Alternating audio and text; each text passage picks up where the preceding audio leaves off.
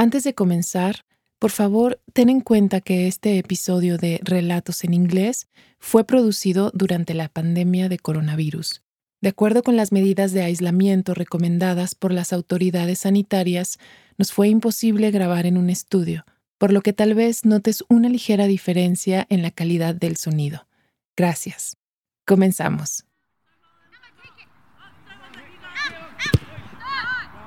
Chelsea Waddell creció jugando al fútbol.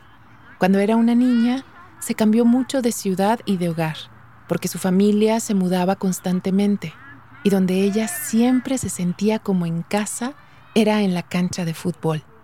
Cuando se hizo mayor, el deporte cambió su vida.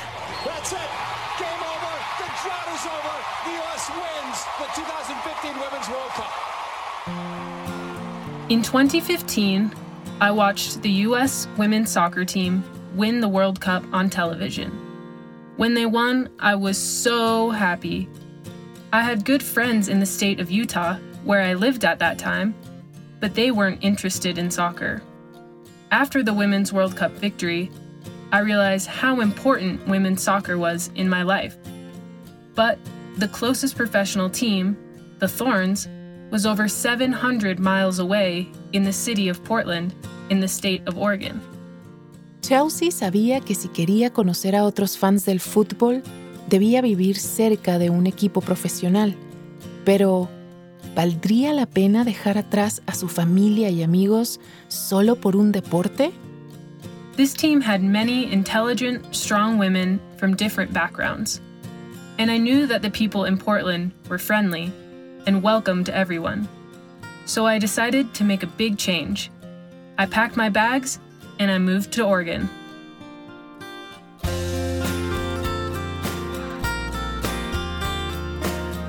Welcome. Bienvenidos y bienvenidas a Relatos en Inglés, un podcast de Duolingo. Soy Diana Gameros. En cada episodio podrás practicar inglés a tu propio ritmo, escuchando historias reales y fascinantes, contadas por las personas que las vivieron. Los protagonistas hablan en un inglés sencillo y fácil de entender para quienes están aprendiendo el idioma. En cada capítulo yo te acompañaré para asegurarme de que entiendas todo. Esta semana exploramos cómo el deporte está vinculado a la cultura y la identidad. Te llevaremos a estadios donde los fans cantan el nombre de sus equipos y viajaremos con ellos por todo Estados Unidos para seguir a sus jugadores favoritos. Chelsea creció en una familia militar. Sus papás se mudaron mucho cuando ella era niña, hasta que finalmente se establecieron en Utah. Desde muy joven, Chelsea era muy aventurera. I was a very active kid. I started playing soccer in 1996 when I was four years old. I started snowboarding when I was eight. In college and as an adult, I worked in the snowboard industry in Salt Lake City in the state of Utah. But soccer was always my passion. En los Estados Unidos, el fútbol, lo que se conoce como soccer, es también un deporte femenino y su selección nacional de mujeres es muy exitosa. Chelsea estaba contenta de que varias jugadoras fueran parte de la comunidad LGBTQ como ella. I started watching women's professional soccer when I was very young. Then, in 2015, I watched the US Women's World Cup victory. I noticed that the team was very diverse there were women from many different backgrounds, including some who were part of the LGBTQ community. As a gay black woman, I was honored that these women represented my country. Chelsea se fascinaba de ver cómo el equipo femenino de los Estados Unidos celebraba la diversidad de sus jugadoras. Se dio cuenta de que, para ella, el fútbol era más que un deporte. After the US team's World Cup victory, I realized that I wanted to go to games regularly in person. But the closest professional team was several states away, in the city of Portland. Their local team is very famous and has a lot of fans. I thought, what if I changed my life and moved there? So, I decided to move to Portland. I was ready for the adventure. La empresa de snowboarding para la que Chelsea había trabajado en Salt Lake City aceptó que siguiera trabajando con ellos en Portland. Como era verano y las montañas no tenían nieve, podía trabajar a distancia. In the winter, I travel to different mountains all over the United States. I snowboard and promote my company's equipment. But in the summer, because there is no snow, I can work from anywhere on my computer, which means I have a lot more time for soccer. Portland es una ciudad conocida por sus grandes jardines de rosas, tanto así que le dicen Ciudad de las Rosas. Es por eso que su equipo profesional de fútbol femenino se llama Las Espinas o The Thorns. My new apartment was very close to the soccer stadium where the Thorns played. I could hear all the games, and my window shook when someone scored a goal. I went to my first Thorns game alone. When I walked into the stadium, I was nervous. Everyone wore red and black, the colors of the Thorns team. I didn't know anyone, but I wanted to be part of the fun. So I sat near the biggest fan club named the Rose City Riveters. El nombre en inglés del club de fans es Rose City Riveters. Combina el apodo de Ciudad de las Rosas con un ícono estadounidense, Rosie the Riveter o Rosie la Remachadora. I felt honored because Rosie the Riveter is a feminist icon. La imagen de Rosie la Remachadora se usó para reclutar mujeres para trabajar en fábricas de los Estados Unidos durante la Segunda Guerra Mundial cuando los hombres estaban en el frente. El póster muestra a una mujer que dobla su brazo con la frase We can do it. Podemos hacerlo. Looking at the fan club, I saw people of all genders and races. I also saw LGBTQ flags next to red and black thorns flags. I felt welcome. En sus primeros partidos, Chelsea se dio cuenta de que los juegos eran muy competitivos, pero el ambiente era siempre muy alegre. Los fans hasta seguían a su equipo a otras ciudades y hacían fiestas en el estacionamiento, algo que se conoce como tailgating. I joined the fan club and soon became friends with many Rose City Riveters. In 2017, the Rose City Riveters traveled across the country with around 200 people. We went to the city of Orlando in the state of Florida for the National Women's Soccer League. Before the game, we were tailgating with Thorns fans from around the country. It was a close game, but the Thorns won. After the game, the team came to hug the fans and celebrate with us. Fue un momento increíble en la vida de Chelsea. Las jugadoras incluso subieron a las gradas para celebrar con sus fans. I had a lot of fun in Orlando, so I wanted to travel to more soccer games. In 2019, I planned a trip to France with my friends from the Rose City Riveters. We were going to watch the US team play in the Women's World Cup. But nine days before my trip, I broke my leg playing soccer.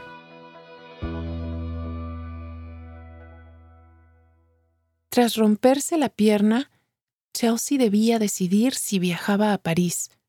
Fue una decisión muy difícil. I was afraid that I might hurt my leg more if I went on the trip. But the idea of staying home for surgery made me very sad. Chelsea decidió arriesgarse. I decided to go to France. In France, I worried that my friends weren't having fun because they were taking care of me. They always helped me walk downstairs, and they took taxis with me instead of taking the subway. The Rose City Riveters showed me again that they're dedicated fans and even more dedicated friends. Y para Chelsea, el viaje tuvo una sorpresa aún mayor. Aquel año, Estados Unidos tuvo mucho que celebrar. Although I was in pain, I knew that I made the right decision to go to France. For the fourth time, the United States of America are crowned champions of the world. Especially because the US won the World Cup. I will never forget watching the US play in the city of Lyon with the people I love. I celebrated with my soccer family and the world's biggest fans. Today, I go to Portland Thorns games because of the fans. I will always be a Rose City Riveter.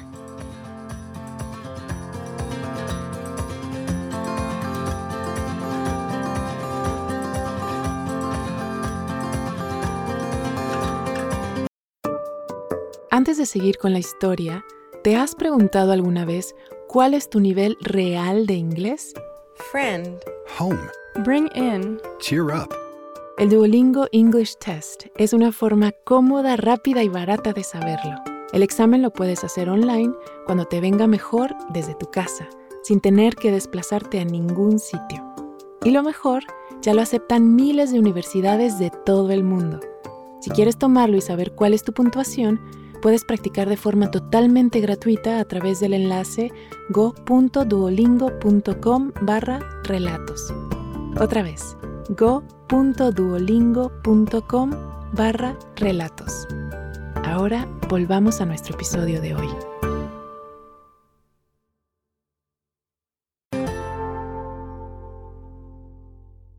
Chelsea se dio cuenta de que finalmente había encontrado a su comunidad cuando fue por primera vez a un partido de su equipo en Portland.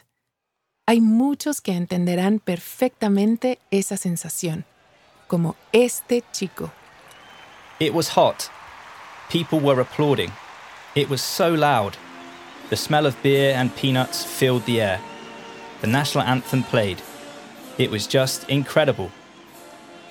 Él es Joey Mellows, un chavo, o bloke, como dicen en el Reino Unido, donde él nació. Notarán que Joey habla con un acento británico, por lo que sus Rs tienen un sonido más vocal. Por ejemplo, cuando Joey dice popular sport o deporte popular, lo dice así. Popular sport. El 22 de octubre del 2019, Joey se encontraba en un estadio de béisbol en Houston, Texas, viendo el primer partido de la Serie Mundial de Béisbol. To me, a bloke who liked baseball for only five years, this was very cool. As an Englishman, I never expected to become a baseball fan. I grew up in the city of Portsmouth, on the south coast of England. I loved watching American movies and seeing the open spaces and natural geography of the US. It was always a place that I wanted to visit. But while I was growing up, football was the only sport I was interested in. My father played professional football, so I grew up playing it too. Mientras que los estadounidenses como Chelsea Waddell se refieren a ese deporte como soccer, los británicos lo llaman football. El fútbol fue una parte muy importante en la infancia de Joey, y él no se interesó en el béisbol hasta que se mudó a otro país. When I was in my 20s, I worked at a boarding school, a place where students lived and studied. After a while, my life felt boring and predictable. But then I talked to a friend who just came back from teaching in South Korea. He said, You should get a job there. Korea is really cool. I thought it was a great idea. So, eight months later, I moved to the city of Seoul and I started a new teaching job there. Cuando vivía en Seúl, Joey decidió hacer un viaje a Japón con sus padres.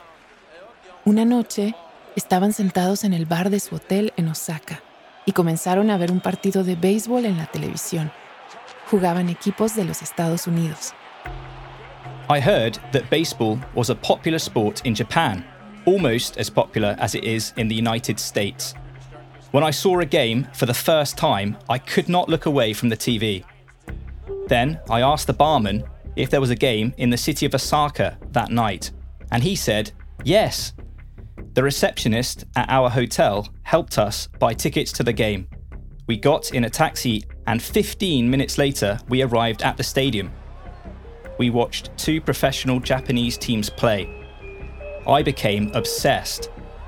Algo en ese juego hipnotizó a Joey, desde el lanzador o pitcher hasta el bateador o hitter. There's a pitcher and a hitter. They look at each other, trying to predict what the other person is thinking. It's a competition between the two of them, and I love that. They both need to be intelligent and strong. It's fascinating. Después de ese viaje a Japón, Joey regresó a Corea, donde siguió dando clases y ahorrando dinero. Pero no podía dejar de pensar en el béisbol. Soñaba con ir a partidos en los Estados Unidos. Baseball was so exciting to me, so I made a big decision. I decided to quit my job, take the money that I saved, and drive across the US. I was going to attend all 162 games in the Major League Baseball season. La temporada de las grandes ligas de béisbol dura aproximadamente seis meses y participan 30 equipos profesionales. I wanted more people in Europe to be interested in baseball, and I thought my travels could help with that. So, I planned to post about my trip on social media. Then, people could see the pictures and videos of the games and think, wow, that looks cool. We should play more baseball in Europe. Joey compartió sus planes en un video en Twitter. It's all true. I've made a pretty life changing slash poor decision to quit my job of the last 10 years as a teacher in order to attend 162 baseball games in 2019. Lance McCullers Jr., un famoso jugador de béisbol y lanzador de los Astros de Houston, retuiteó su video y se volvió viral. My video was all over the internet. I was even asked to do an interview on television. That's Joey Mellows, and you heard right. He's quitting his job of 10 years as a, as a teacher, and he's coming stateside. En marzo del 2019, Joey llegó a Seattle, su primer destino, para el primer partido de la liga, entre los Seattle Mariners y los Boston Red Sox. Entering that stadium was exciting because in the previous year, the Red Sox won the World Series. I was going to watch the champions in real life. That night, I got a message on Twitter from a local news reporter named Patrick. He said, Hey, if you need a place to stay, I have an extra room. A Joey le encantó esta oferta. Amistades espontáneas como esta lo ayudaron a conocer mejor a los estadounidenses. After the game that night, I went to Patrick's house. He greeted me with his dog, named James Bond, and he said, I have to go to work now, but can you take James Bond out for a walk? I'll be back in about eight hours. I was very surprised. I spent three nights at Patrick's house, and I had a lot of fun with James Bond. Joey visitó muchas otras ciudades para poder ver otros partidos y aprendió nuevas costumbres, como dónde echar las cáscaras de cacahuate o peanut shells. Baseball stadium etiquette was different than in Japan. I couldn't believe that in the US, you can just throw peanut shells on the floor. When I had peanuts at a game for the first time, I picked up the shells at the end of the game. But when I found out you don't have to do that in the States, I ate so many peanuts and threw the shells everywhere. Más allá de las cáscaras de cacahuate, fue muy emocionante para Joey el poder estar en esos estadios que durante tanto tiempo había visto solo por televisión. I really enjoyed going to Kauffman Stadium in the state of Missouri. It's the home of the Kansas City Royals, my favourite team. It was also cool to visit the Oakland Coliseum in the state of California. They have great food, and the fans are so much fun. Debido a que su visa de turista solo le permitía quedarse en los Estados Unidos tres meses, Joey tuvo que volver brevemente a Inglaterra para renovarla. During that time, someone stole my wallet. I had to get a new driver's license and credit cards. It took two weeks.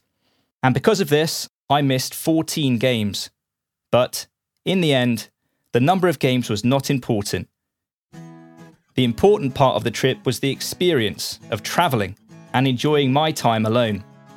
I also learned about the US and its people, and I got a new perspective on my life. Hoy, Joey vive en el Reino Unido y está escribiendo un libro sobre su viaje. The book is about baseball, but it's more about the US, the people who live there, and what the country looks like. It's also about how baseball creates a wonderful community and how baseball stadiums are the places where this community comes together.